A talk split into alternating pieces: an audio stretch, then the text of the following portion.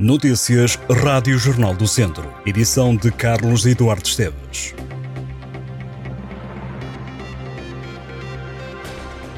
O Centro Hospitalar Tondela Viseu garante que as escalas de médicos estão asseguradas sem qualquer falha durante este mês de outubro.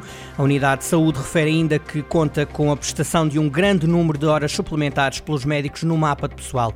Recentemente, a Federação Nacional dos Médicos alertou para os constrangimentos em vários serviços de urgência do país, incluindo o Viseu. De acordo com a FNAM, uma das razões para este retrato grave é a indisponibilidade dos médicos para fazer horas extra além das obrigatórias. Questionado pelo Jornal do Centro, Centro. O Centro Hospitalar Tondela Viseu explicou que recebeu minuta de escusa de disponibilidade por parte de 86 médicos, 50 especialistas e 36 internos. As especialidades com maior número de escusas são medicina interna, cirurgia geral e pediatria. A escala que tem criado mais dificuldades é a da urgência pediátrica. Foi necessário recorrer a prestadores de serviços externos desde agosto para preencher cerca de 10 turnos mensais.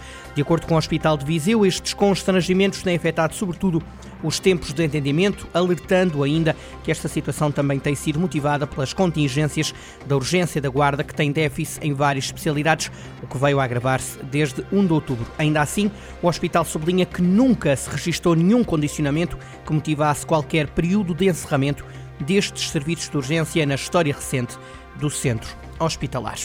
Uma mulher de 38 anos foi detida pela PJ por fogo posto em Vila Nova de Paiva. A suspeita terá ateado dois incêndios na localidade de Vila Nova Coelheira no último domingo. A mulher terá recorrido à chama direta para atear os fogos numa zona com vasta mancha florestal de pinheiro bravo e mato. Os meios de combate tiveram uma rápida e decisiva intervenção, o que evitou que os incêndios tivessem proporções mais gravosas.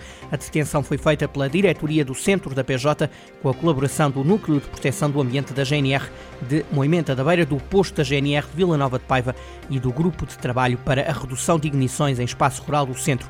Esta é a terceira detenção por fogo posto no Conselho de Vila Nova de Paiva em pouco mais de um mês. No início de setembro, a PJ apanhou um homem de 38 anos, acusado de atear 10 fogos florestais em Touro e em Vila Nova, a Coalheira. Há uma semana foi também detida uma mulher de 48 anos, suspeita da autoria de quatro incêndios, também em Vila Nova, à Coelheira.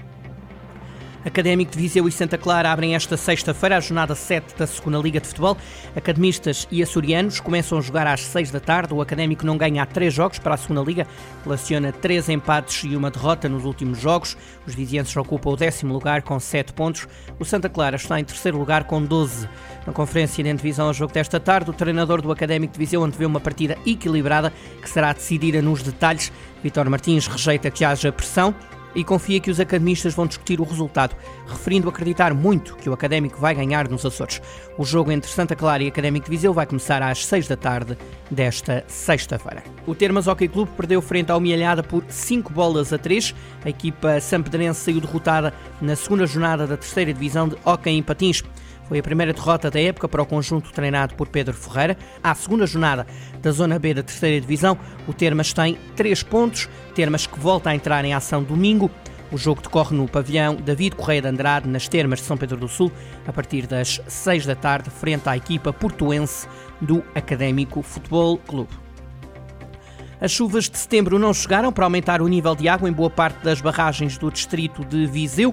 Segundo os dados do Sistema Nacional de Informação de Recursos Hídricos, três das albufeiras baixaram a cota, duas aumentaram e uma manteve o armazenamento em comparação com o mês de agosto. Setembro começou com chuva, mas depois veio o calor, que juntamente com a seca traz problemas às barragens. De acordo com os dados mais recentes, a barragem da Valeira em São João da Pesqueira continua a ser a que tem mais capacidade em toda a região, registra 94%, em agosto tinha 91%. Outra infraestrutura onde subiu o armazenamento de água foi em Varosa, no Conselho de Lamego. A barragem passou de 68% de cota para 73%. Já a barragem de Vilar, que serve os conselhos do Moimenta da Beira, Sernancelho e Taboaço, manteve a cota de capacidade que rondou os 86%. Por outro lado, as barragens de Ribaradio, Aguiar e Fagilde desceram para níveis abaixo dos 70%. A nível nacional, das 60 albufeiras monitorizadas, 10 apresentavam disponibilidades hídricas superiores a 80% do volume total, 19 tinham disponibilidade hídrica inferior